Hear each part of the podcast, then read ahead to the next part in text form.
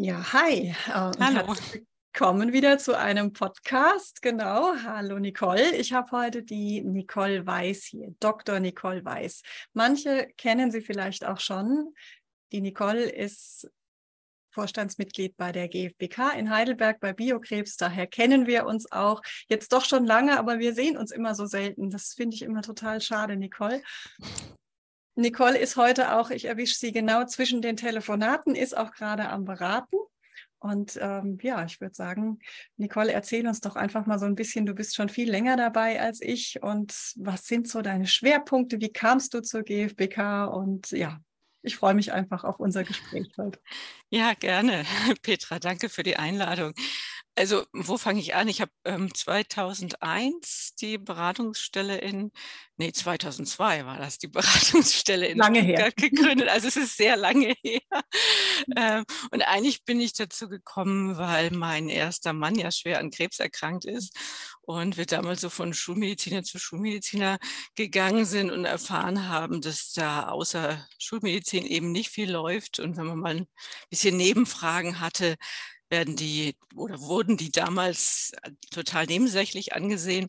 Und irgendwie hatte ich den Wunsch, äh, was zusätzlich zu machen. Und da ich ja aus der Onkologie eigentlich primär kam, ich habe in der Klinik für Biologie in Freiburg gearbeitet, war das mir irgendwie ein Bedürfnis, sowas wie eine Zweitmeinung anzubieten, die ein bisschen anders ist als die herkömmlichen Zweitmeinungen. Und so kam ich eigentlich an die GfBK, so um es kurz zu machen. Vielleicht ganz kurz für die, die mhm. es noch nicht kennen, was ich mir in dem Podcast hier eigentlich nicht vorstellen kann, aber vielleicht bist du ja auch gerade reingestolpert. Die GfBK ist die Gesellschaft für biologische Krebsabwehr. Das ist ein gemeinnütziger Verein mit der zentralen Beratungsstelle in Heidelberg, aber es gibt Beratungsstellen in Stuttgart, Berlin, genau. München, Hamburg äh, und Wiesbaden. Habe ich jemanden vergessen, Nicole? Ich glaube, das waren so, gell, die Beratung? Genau, München noch. Hab, oh, München habe ich gar nicht gesagt. Okay, ja. Ja, genau. München mhm. natürlich auch noch. Wir haben euch nicht vergessen, liebe Münchner. Ähm, GfBK gibt es seit 40 Jahren. Ähm, Idee ist, eine Brücke zu spannen, so wie Nicole das gerade gesagt hat. Und wir beraten als, als Ärzteteam, wir haben Psychologen, Ernährungsberater, beraten wir Krebspatienten und ihre Angehörigen zu den Fragen, die sie haben. Was ist für dich das Besondere bei der GfBK, Nicole? Wie hast du sie damals erlebt? Wie erlebst du sie heute oder was ist es für dich? Also das Durchgehende ist, glaube ich, das, was ich immer merke, auch wenn ich, wenn ich andere Institutionen anschreibe oder kennenlerne, dass mhm. man einfach frei ist in der Beratung. Also dass mhm. wir jetzt nicht abhängig sind von irgendwelchen Industriemeinungen oder von, von, von Meinungen von irgendwelchen Ärzten, die denken, sie haben das Wissen mit Löffeln gegessen.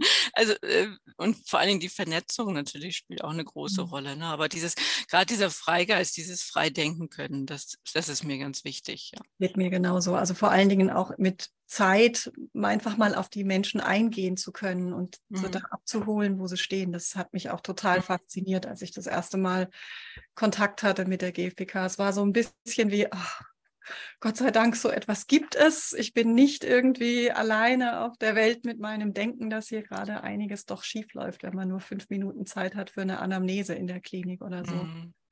Ja, ja, aber ich hatte dich unterbrochen. Also du bist nee, nee, völlig richtig. Also dieses Ungebundene, ne, das, das ja. stärkt einen auch als Beratender und Beratende, mhm. ne, dass man einfach nicht von irgendwelchen Meinungen abhängig ist. Ne?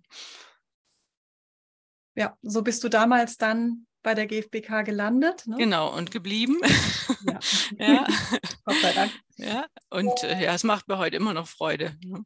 Das ist richtig. Und die mhm. Vielfalt ist natürlich auch ganz entscheidend, ne? wobei wir natürlich ein bestimmtes Kontingent an, an, Krebspatienten haben, die bei uns anrufen. Auch von den Tumorentitäten sind es ja hauptsächlich, hauptsächlich ja. Brustkrebspatientinnen. Und dann natürlich Frauen, aber auch andere ähm, Patienten mit anderen Tumorarten rufen ja auch an. Also es ist nicht nur beschränkt auf eine Sichtweise.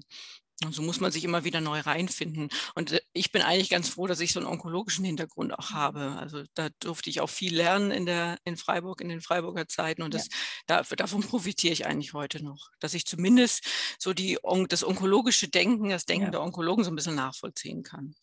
Ja, Nee, also ich denke, es macht auf jeden Fall durchaus Sinn, diesen Hintergrund zu haben, überhaupt einen medizinischen Hintergrund zu haben. Also ich komme ja auch aus der Klinik ursprünglich, bin ja jetzt auch nicht irgendwie vom Studium direkt da gelandet, sondern habe dann auch in der Klinik, gerade auch im Chemozimmer, habe ich angefangen zu fragen, als ich gesehen habe, es geht manchen Frauen Es war gynäkologische Onkologie bei mir. Ups, ich hoffe, das hört man gerade nicht. Ähm, es war gynäkologische Onkologie bei mir, dass ich gemerkt habe, manchen geht es äh, deutlich besser als anderen und ich habe einfach war neugierig. Ich habe gefragt, was was macht ihr denn so anders? Mhm. Warum geht es euch besser? Und tatsächlich haben, haben alle begleitend etwas gemacht und haben bei mir natürlich da auch irgendwie offene Türen eingerannt. Mir hat aber das Wissen damals gefehlt, das andere mhm. Wissen. Mhm. Wo bin ich dann ja über den IBKM, über die Therapeutenfortbildung von mhm. Biokrebs von der GfBK dann auch bei euch gelandet. 2014 war es bei mir. Also ja. bin ja, halb so lange da wie du. genau. Genau. Aber jetzt auch schon wieder eine ganze Weile. Ja, ja, ja, stimmt. Fast zehn Jahre dann.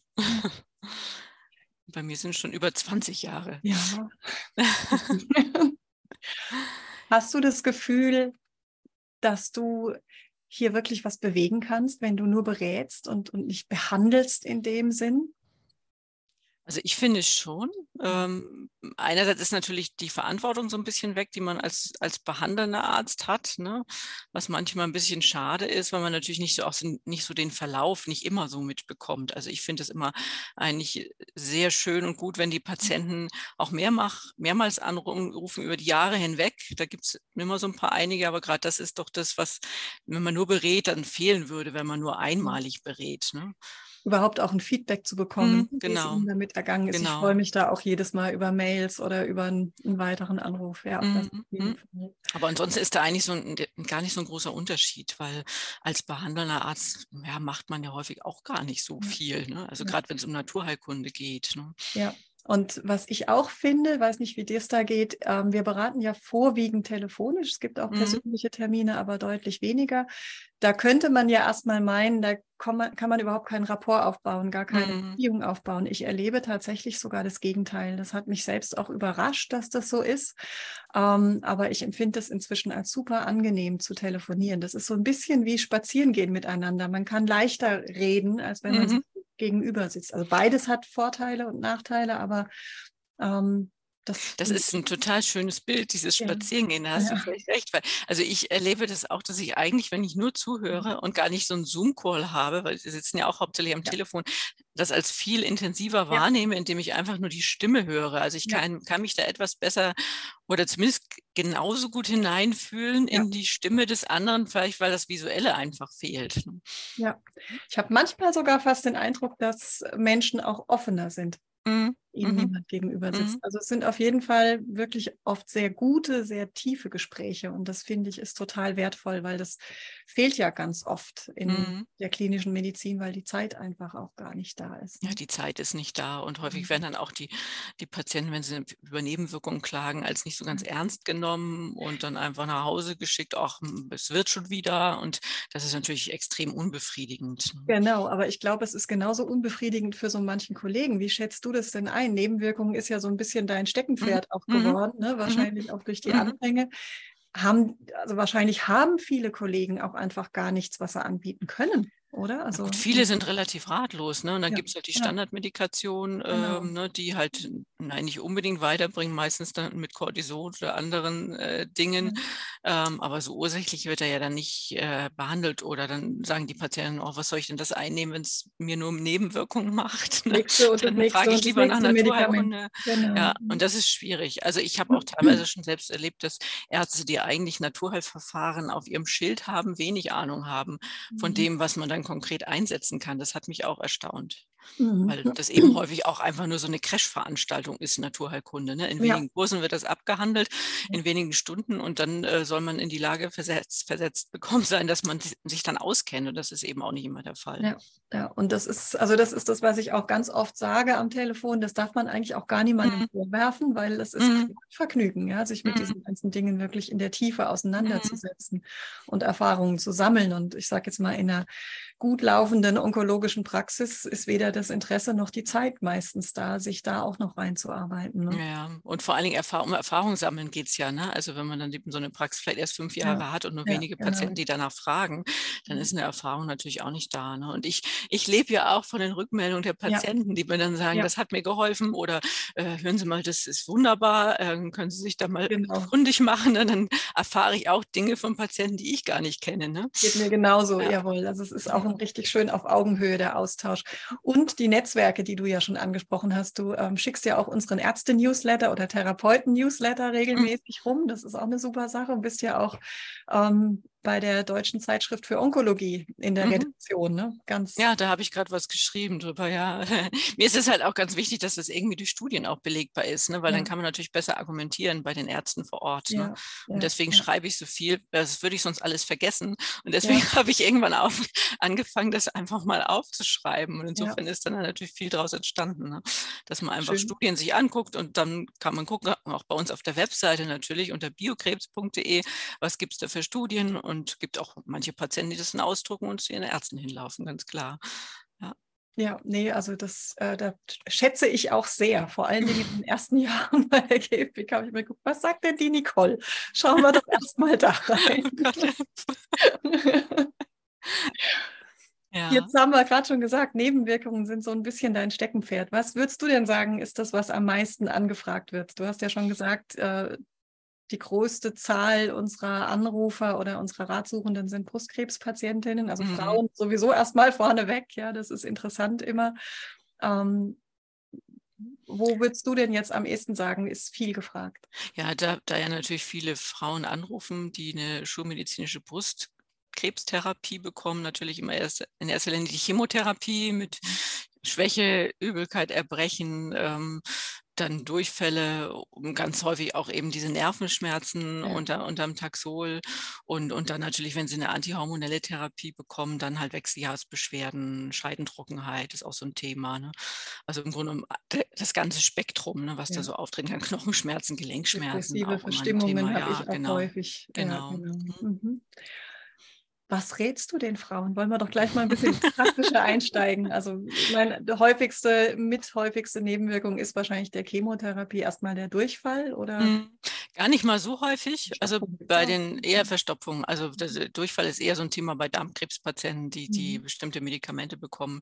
Dann bei den Brustkrebspatienten ist eher Verstopfung der Fall. Und dann halt diese Abgeschlagenheit, wenn sie mhm. EC bekommen, also ein bestimmtes Chemotherapeutikum, äh, ein bestimmtes Schema, dann bekommen eigentlich alle, alle Schwäche und Fatigue und erholen sich dann in der zweiten Runde eigentlich erst, wo dann die, die, die, die, ähm, na, die, die das Kribbeln in den Handgelenken, also in den genau. Fingern anfängt. Ne? So, ja. ist dann ein schwacher Trost. Aber ja, also ich, bezüglich Schwäche bei, bei EC sage ich dann meistens, ja, also da muss man durch, da gibt es jetzt auch kein probates Mittel, was das, was das in jedem Fall abfängt. Da muss man dann einfach nach der Chemotherapie meistens sich sagen, okay, ich mache jetzt einfach langsamer und lege mich zwei Tage mal einfach nur hin und lasse mich verwöhnen und ähm, guck, was ich kann und mache auch nicht mehr, als ich kann. Ja, ja, das ist ja tatsächlich auch was, was ich beobachte, was, glaube ich, vielen sehr, sehr schwer fällt, weil die meisten kommen ja mitten aus dem Leben, mitten aus dem mhm. Berufsleben mhm. und dann zu sagen, jetzt geht gerade mal nichts mehr, ja. ist wirklich schwierig, aber es ist das einzig Sinnvolle. Die ja. äh, Sonja Höfgen, die ich vor, oh, ich glaube, sind inzwischen auch schon ein paar Jahre hier im Podcast hatte,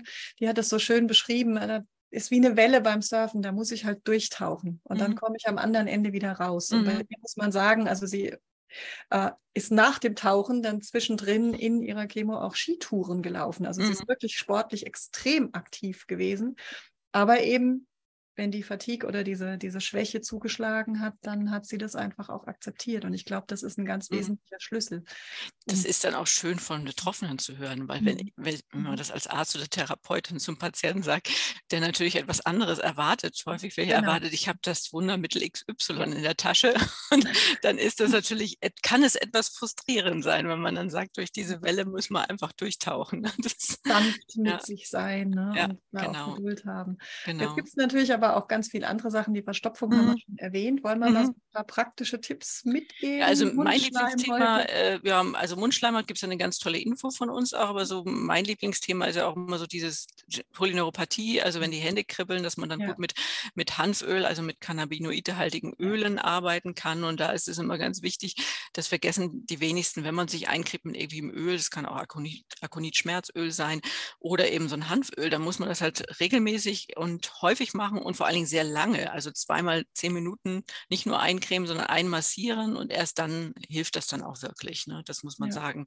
Die Männer, die sich dann einfach nur mal so kurz eincremen haben, hat man mal eine, eine Anwendungsbeobachtung gemacht, hat man sich gewundert, warum die Frauen besser abschneiden als die Männer, weil die Frauen einfach konsequenter in der Umsetzung waren. Und äh, mhm. das ist letztendlich entscheidend dann gerade bei diesen Nervenschmerzen im Bereich der Hand. Ne? Ja. Und Mundschleimhautentzündung ist natürlich ganz wichtig, dass man einfach gurgelt, gurgelt, spült, spült, was das Zeug hält, sich da irgendwas aussucht, was einem schmeckt, womit man auch gerne gurgeln mag. Ähm, da kann man alles Mögliche verwenden, Öl ziehen natürlich, aber man muss es halt konsequent durchführen, ja. da auch wieder. Und wenn man das nicht geschmacklich nicht mag und es gar nicht anwendet, dann bringt es natürlich auch nichts. Ne? Vor allen Dingen, also ich sage auch oft, am besten schon bevor was ist, anfangen. Mhm. Also dass mhm. wirklich genau. einfach mit beginnen oder sogar genau. mit der Chemo die Schleimhaut auch, auch stärkt. Das ist ja auch im Ayurveda das Ölziehen eigentlich Tagesroutine. Also mhm. es mhm. Morgenroutine dazu. Mhm. Ich bin allerdings, ich, ich sage immer mit einem Grinsen, in, in dem Info schreibst du irgendwie 20 Minuten. Das ist natürlich super. Aber ja. ich sage immer, okay, wenn es 15 ist, auch schon besser als nichts. Also zehn Minuten finde ich auch schon immer super, weil dann ist man unter ja, der Dusche genau. und kann das auch unter Umständen unter der Dusche machen während des Genau Duschens. so sage ich auch ganz oft. Ja, irgendwas ja. machen dabei, sonst steht man da vom Spiegel. Ja, genau. Nee. Genau. Was man auch gut machen kann bei Mundschleimhautentzündung, gerade während Chemotherapie, ähm, dass man sich einfach eine Ananas einfriert im, mhm. im Tiefkühler, im, in einem Eiswürfelfach sozusagen und dann mitnimmt oder halt sozusagen schon leicht auftauen lässt, wenn man sowieso mhm. so auch die Hände kühlt, hat man vielleicht auch Kühlpacks dabei und das dann da reinlegt und dann einfach während und vor der Infusion, fünf Minuten vor der Infusion, einfach ähm, kaut und zerbeißt. Ähm, das ist wirklich ganz super, weil das auch den Geschmack wegnimmt einfach und viele Patienten, vielen Patienten ist dadurch übel, gerade bei der ersten Gabe von EC während Brustkrebschemo und das nimmt den Geschmack weg, nimmt so ein bisschen die Übelkeit weg und wirkt sich natürlich auch positiv durch diesen adstringierenden Effekt, durch diesen zusammenziehenden Effekt auf die Mundschleimhäute aus. Ganz einfach eigentlich. Und kühlt. Ja. genau. Was hältst du von den, den äh, Kühlakkus und oder Thrombosestrümpfen oder wie auch immer? Also ich kannte das noch von früher.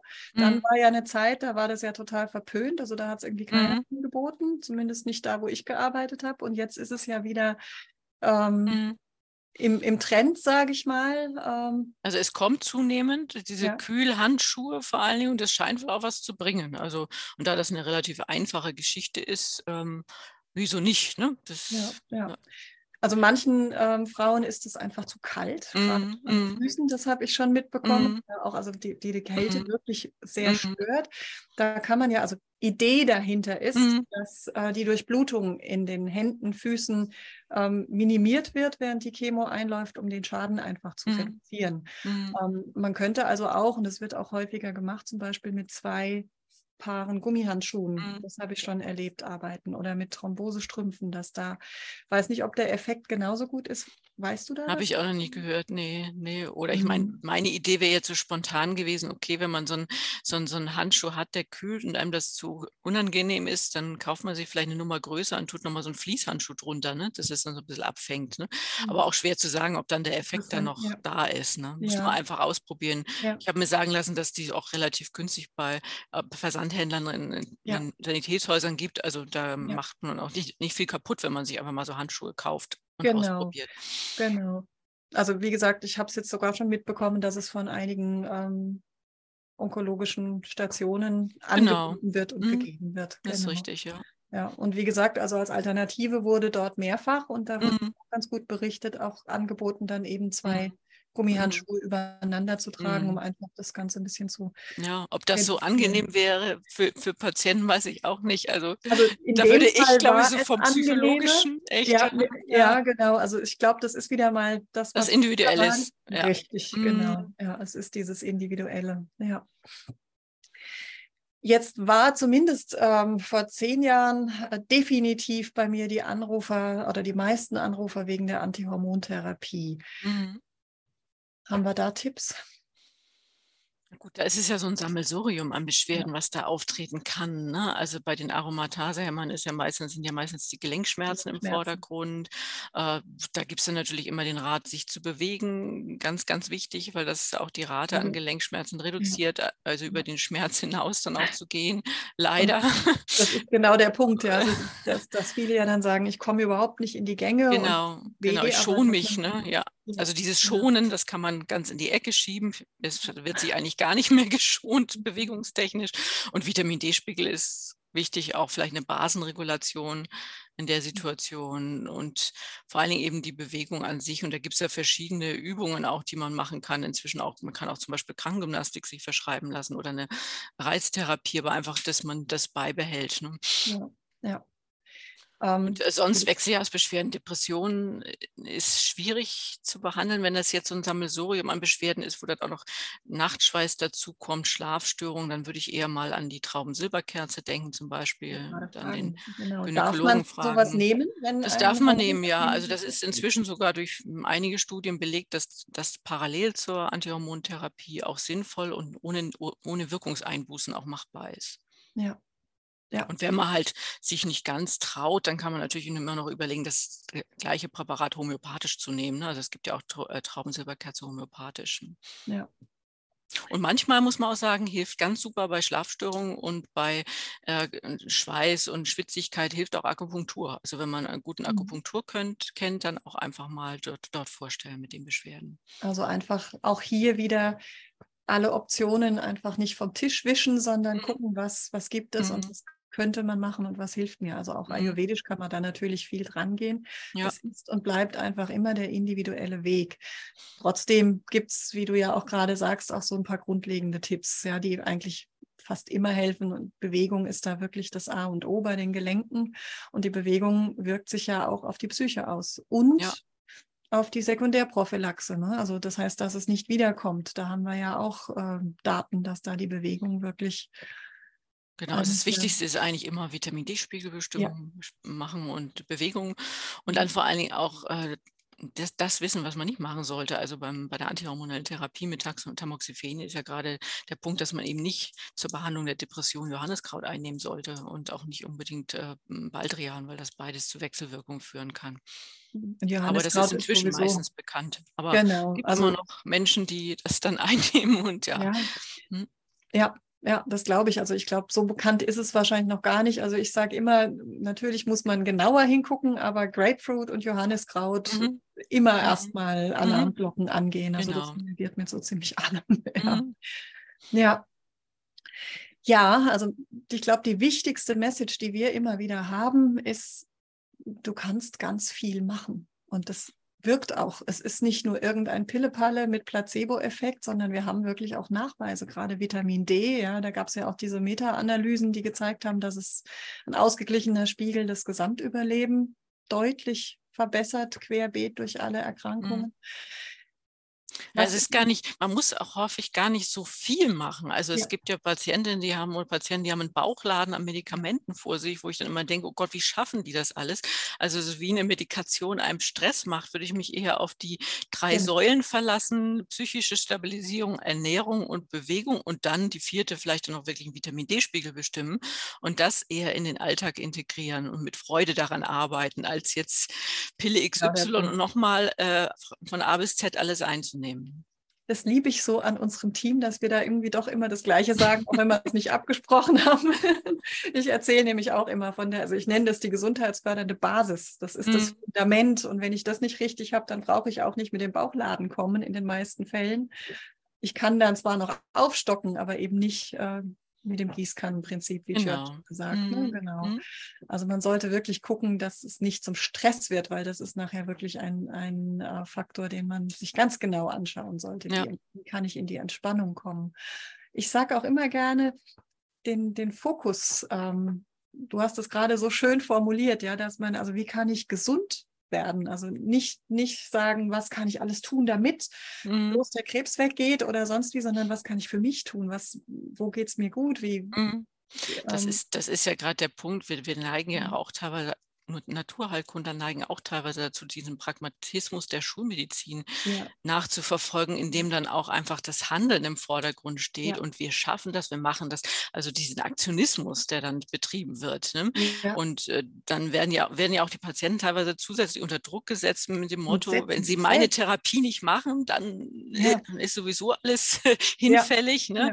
Und, und das ist dieser Aktionismus, der mich manchmal dann auch in der Naturheilkunde so ein bisschen stört. Ja, der dann wirklich auch Druck mhm. aufbaut und auch der Druck, den sich teilweise die Patienten selbst mhm. aufbauen. Ne? Also ja. das ist, finde ich, so ein ganz wesentlicher Punkt, da hinzuschauen, was, was wissen wir und was ähm, kann ich selbst tun, ohne mich unter Druck zu setzen, sondern eben hin zu Gesundheit, zu mhm. Wohlbefinden. Mhm. Alles äh, Faktoren, also die meisten, ich weiß nicht, wie das bei dir ist, aber die meisten Frauen, wenn, wenn wir sprechen, ich brauche schon gar nicht mehr nachfragen. Fast alle sagen mir, sie hatten vorher irgendwie extremen Stress vor der Diagnose.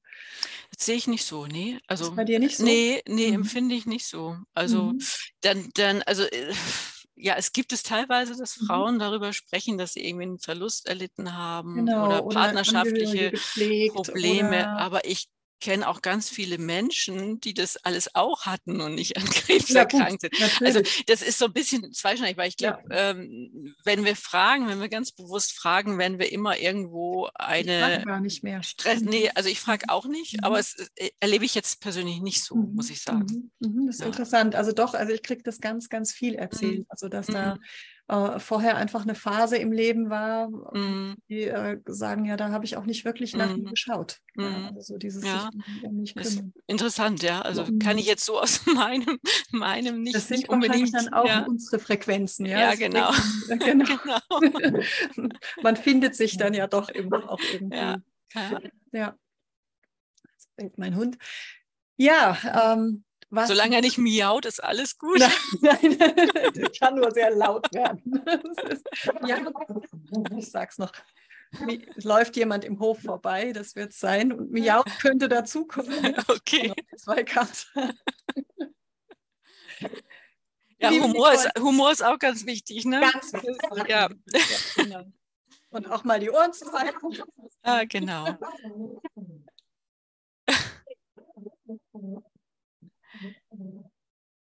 Gut, ähm, ich hoffe, ihr hört uns trotzdem. Ist doch gar niemand.